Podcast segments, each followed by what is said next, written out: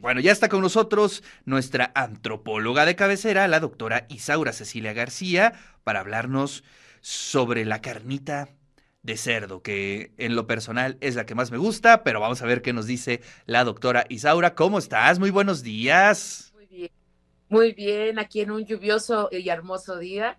Pues muy buenos días a todos en todos los lugares donde nos escuchan. Oye, pues este, ¿qué onda con la carne de puerco? Bueno, este... Oye, yo creo que es una de las carnes más deliciosas, sabrosas que tenemos y que en México se ha dado de una forma pues muy muy sabrosa. Y es especial en Puebla, ¿no? Recuerda Especialmente en Puebla. Que dice el viejo dicho y reconocido refrán, tres cosas come el poblano. Cerdo, cochino y marrano, ¿no? Ah, son cuatro. Cochino, puerco y marrano cerdo, cochino, puerco y marrano. Ah, Chihuahua. la corrección de la nota. Muy bien, muy bien, Isaura. A ver. Sí, está documentado por ahí, este, por el doctor eh, este, Mariano Echeverría y Beitia, en 1780, que cuatro cosas come el poblano, cerdo, cochino, puerco y marrano. Eso sí, es, es una nota histórica y se encuentra en los libros de la historia de la Fundación de Puebla. Por supuesto que sí. Pero también es importante señalar cómo llega y que aprovechamos de él. Y hoy voy a tratar de solucionar unas preguntas que me han hecho por ahí acerca del queso de puerco, que también es una parte maravillosa que a algunos, algunas personas les gusta mucho y a otras no, ¿no? Pero bueno, vamos ahí, está, llegan, llegando, llegando. La primera fiesta importante que se da después de la conquista de México, bueno, sabemos que Hernán Cortés traía cerdos desde siempre, ¿no? Pero para, justamente para la gran celebración del triunfo sobre Tenochtitlan, pues empezamos a consumir cerdo transformándolo en esta especie de, sincretismo mexicano, es decir, que empezamos a poner la cabeza de puerco en el pozole. Es decir, este, en lugar de, de sacrificio humano, eh, se empezó a consumir este rico animalito en el pozole mexicano combinado con el cacahuacintle, que de alguna manera, pues ahí nos llega una información muy interesante. Por otra parte, tenemos eh, esos cerdos que llegaron a México, a Yucatán y que están formando también la cochinita, el cerdo en pibil y demás, que conformaron lo que es el cerdo pelón mexicano, que ya es un animal eh, bueno, que ya nada más se encuentra en Yucatán, que también es importante mencionarlo y es muy sabroso, ¿no? Por ahí también decimos que este, en tres fuentes estamos manejando hoy el encuentro dos fogones de Paco Ignacio Taibo, pero también la cocinera poblana. Estamos hoy haciendo mención un poco a eso y un poco mención a cómo se conforma Puebla a través de las tocinerías, que también es importante. Uno de los grandes y primeros negocios de Puebla, evidentemente, es la, molienda de trigo, pero yo creo que también es importante las tocinerías, ¿no? Toda esta parte del, del río de San Francisco en su zona oriental digamos ahí cerca de sus laderas, está conformada por molinos y tocinerías, como hemos escuchado ahí con el doctor Cuenya algunas veces, ¿no? Pero en las actividades que se realizan, las actividades económicas que realiza Puebla, no solamente en este intercambio entre, eh, digamos, eh, Guerrero y, y el centro de México, también tenemos la, este, la conformación pues del consumo de cerdo, de, la elaboración de manteca y jabón como una de las cosas importantísimas que se dan, aunque con el paso del tiempo las tocinerías y carnicerías van a salir del centro de la ciudad de Puebla, ¿no? De alguna manera esta, esta, este valle de Coatlascuapan nos está dejando una cosa riquísima que es la proliferación justamente del cerdo como un animal clave en la economía de Puebla, yo creo que desde la época colonial, pasando por la época conventual y sobre todo en, el, en los paladares,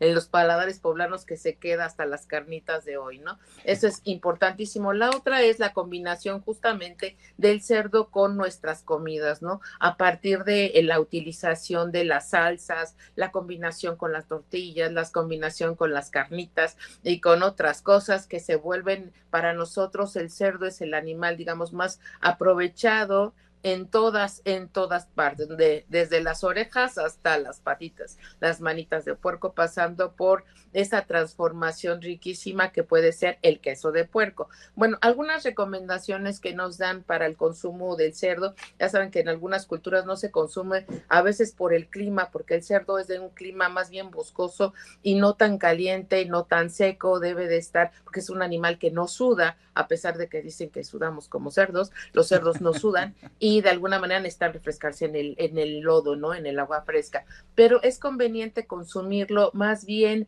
este, antes de que envejezca, ¿no? Es decir, que su carne está muy bien hasta antes de los 20 meses. De ahí para allá, pues escogerlos no muy gordos por aquello del colesterol y estas enfermedades que también traen aunque ahora actualmente se están recomendando las carnes magras, ¿no? Las carnes que estén eh, sin grasa. Y entonces tenemos el lomo, la pierna y algunas otras por ahí presentes que son muy, muy sabrosas y que pues nos encantan en, en determinados productos, ¿no? Ya sea jamones, morcillas, chorizos y demás.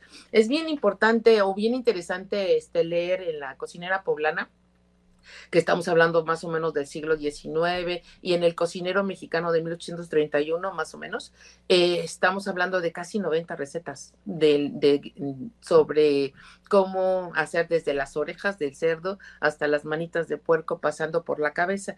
Y lo de los usos de la cabeza, justamente, pues tenemos, eh, bueno, es delicioso el pozole de cabeza verde, rojo, blanco, como les guste, pero también es importantísima en la conformación de lo que es el queso de puerco y ahí sí me gustaría hacer una parada en la, en la cocinera poblana, aunque sea rapidita, a ver si no, no me tardo mucho, pero bueno, o se los platico más bien, eh, ¿qué, se hace? Pues se limpia muy bien la cabeza, se le quita el pelo, se le quita, se limpia muy bien la piel y de alguna manera pues se pone a cocer, ¿no? Una vez cocida, que tarda más o menos una hora, hora y media, a, a quien le gusta que sea muy, muy cocida, y después se pone este en una especie de, bueno, se pica toda, bien picadita, súper picadita, se deshuesa, se hace todo para que de alguna manera eh, toda su grasita se oprime y se pone en un molde, digamos, bien aprensado, bien apachurrado por más o menos unas 12, 15 horas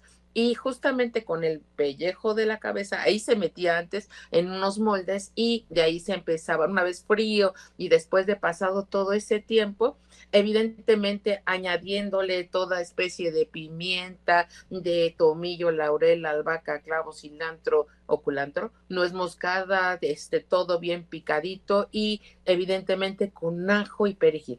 Y una vez que está, está ya impregna en este en este, digamos, pellejo de la cabeza de cerdo, se coloca en una cacerola de preferencia redonda. De ahí el nombre de que se le llame como queso, porque ya ves que los quesos los tenemos también en redondo y pues igual se amarran, se amarra, se amarra ese cuerito y justamente de ahí empiezas a rebanar eh, en rebanitas delgaditas y en taquitos de tortillas recién hechecitas con una salsa verde, pues el queso de puerco, ¿no? Entonces, que es un producto del que poco hablamos y de que fíjate que en la, en la cocinera poblana hay más de cinco recetas sobre el queso de puerco. A mí me encanta el queso de puerco, lo tengo, lo tengo que confesar públicamente. Una tortita de queso de puerco es con aguacate, cebolla, cilantro, lechuga, chilitos y demás. Bueno, tú te ves muy barroca, pero pues yo nada más con el quesito de puerco y aguacate, uff, tremenda. Fíjate que... y obviamente la torta de agua, ¿no?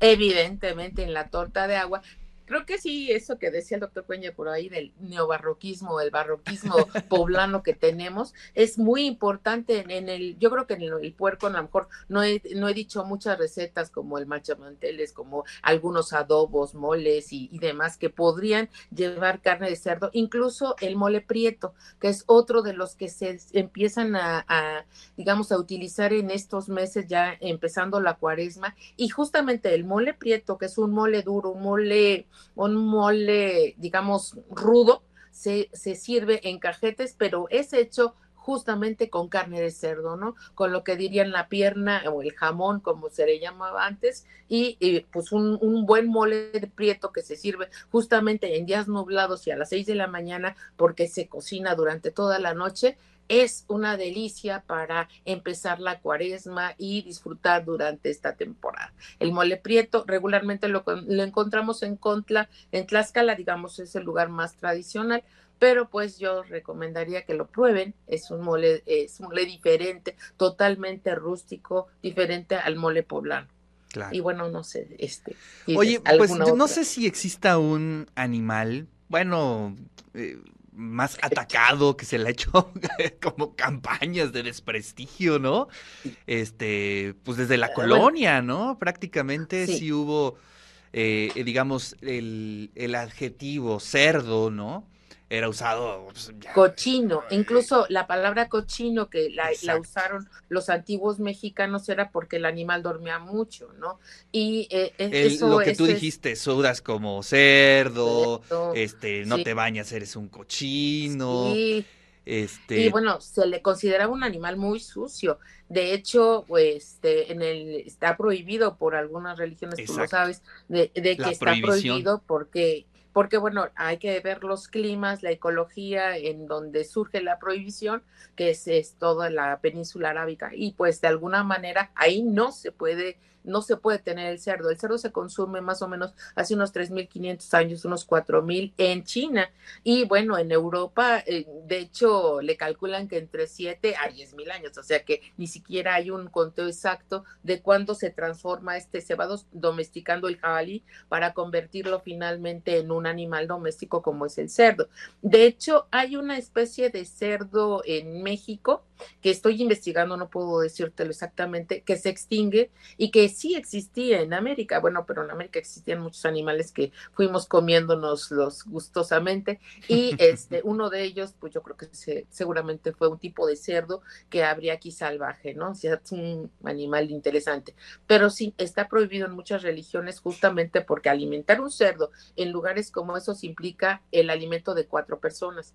En el caso de reivindicar un poco, digamos, sí se le ha atacado mucho porque en más o menos unos 85 gramos de carne tenemos más o menos un 22% de colesterol. Sí, cierto. O sea, también es cierto. También es cierto que si el cerdo no está bien lavado, que esas es otra, las otras de las recomendaciones que hay que hacer, tiene que estar bien lavado, bien cocido por los, eh, digamos, gusanillos que pueden este, ocasionar enfermedades en el cerebro, ¿no? La triquenesis y algo así. Y que de alguna manera este, se, se compensaba mucho en otras épocas salando la carne. No sé si tú has probado ese jamón ibérico que es delicioso y que está salado, ¿no? Entonces, esa era una de las formas de conservarlo, porque justamente este es un animal que se echa a perder muy rápido y que bueno, sí, sí tiene este de algunas maneras de conservar y bueno, mezclado con otros alimentos es delicioso para, nosotros, ¿no? evidentemente el tabú de comer cerdo es incluso en algún capítulo Marvin Harris lo llama el cerdo abominable, ¿no? Porque pues no sé, tú lo ves, es sucio, este, no, bueno, muchas veces se considera, y he visitado algunos lugares donde conservan, digo, donde producen cerdo, eh, de, y son extremadamente limpios a, comparación, digamos, de lugares como los domésticos, donde les dan cualquier cosa de comer y el cerdo todo el tiempo está comiendo, que esa es la otra cuestión con el cerdo, que todo el tiempo está este, alimentado, pero si tú, como en, con la buena España, lo alimentas de bellotas, lo alimentas de, este, de olivas y de otras cosas, pues entonces tienes un animal bien criado, ¿no? Entonces, depende de las condiciones. Pero bueno, yo he visitado las del estado de Veracruz y son algunos lugares muy, muy limpios, unos animales donde la cabeza es de este pelo que son animales de crianza y que esos animales no se matan, ¿no? Pero algunos otros este, deberíamos, bueno, la recomendación es que se consuman más o menos entre las 20, los 20 meses máximo, ¿no? Porque si no, ya el cerdo tiene una carne ya muy reacia que ya no funciona tan bien para, para el consumo humano. En realidad no sé exactamente qué podría suceder con una carne seca, puede ser una carne dura, ¿no? Sin embargo, en México no alcanzamos ni siquiera a madurarlos tanto, ¿no? Nosotros desde los chiquititos este, que acabados de destetar ya están, ya son lechones para Navidad, ¿no? Entonces, eso es, eso es importante. También es importante decirles que para nosotros el consumo de estos animales en los meses de noviembre y diciembre es importante porque antes no se aguantaban los inviernos, ¿no? Entonces, de que se murieran en el invierno a que te lo comieras en noviembre, pues, no, pues ya. Resuelta la ecuación, hombre, no hay problema. sí, pues eh, bueno, lo que también es cierto es que justamente como nosotros provenimos, bueno, las recetas que se consideran muy españolas, en realidad España que era, ¿no? Era un producto a árabe, un producto judío, un producto de diferentes, eh, incluso tribus, ¿no? Entonces, lo que, lo que tenemos acá es mucho de la, de la cocina de Extremadura, mucho de la cocina andaluza, entonces, de, de ahí derivamos nuestros gustos por comer cerdo. Así es. Entonces, ahí, bueno, pues ahí está, para que tengamos una opinión favorable para la carne de cerdo. Por lo menos consumir unas carnitas de, de carne magra, para que no digan que le ponemos mucho cuerito, sancocho, ah, eh, sancocho de tepeaca eso, es impensable. ¿Cómo vas a comer carnitas si no pides este eh, cueritos? No, no, no, no, Hay que pedir cueritos, nada más hay que hacerlo. En, en, este, en las memelas. Y en las memelas, hijo. Ya. Ya, ya, ya. ya mi tripa ya está reclamando. Así es que, Isaura, muchísimas gracias. Bueno, gracias a ustedes. Muchas, muchas Te mando un fuerte abrazo. Excelente columna, como siempre. Y nos saludamos la siguiente semana. Pues ahí está la voz. La siguiente semana con alimentos afrodisíacos. Hasta oh, magnífico tema, doctora. Bueno, pues ahí está la voz de la doctora Isaura Cecilia García, nuestra antropóloga de cabecera, que hizo una defensa justa de la carne de cerdo. Así es que muchísimas, muchísimas, muchísimas gracias.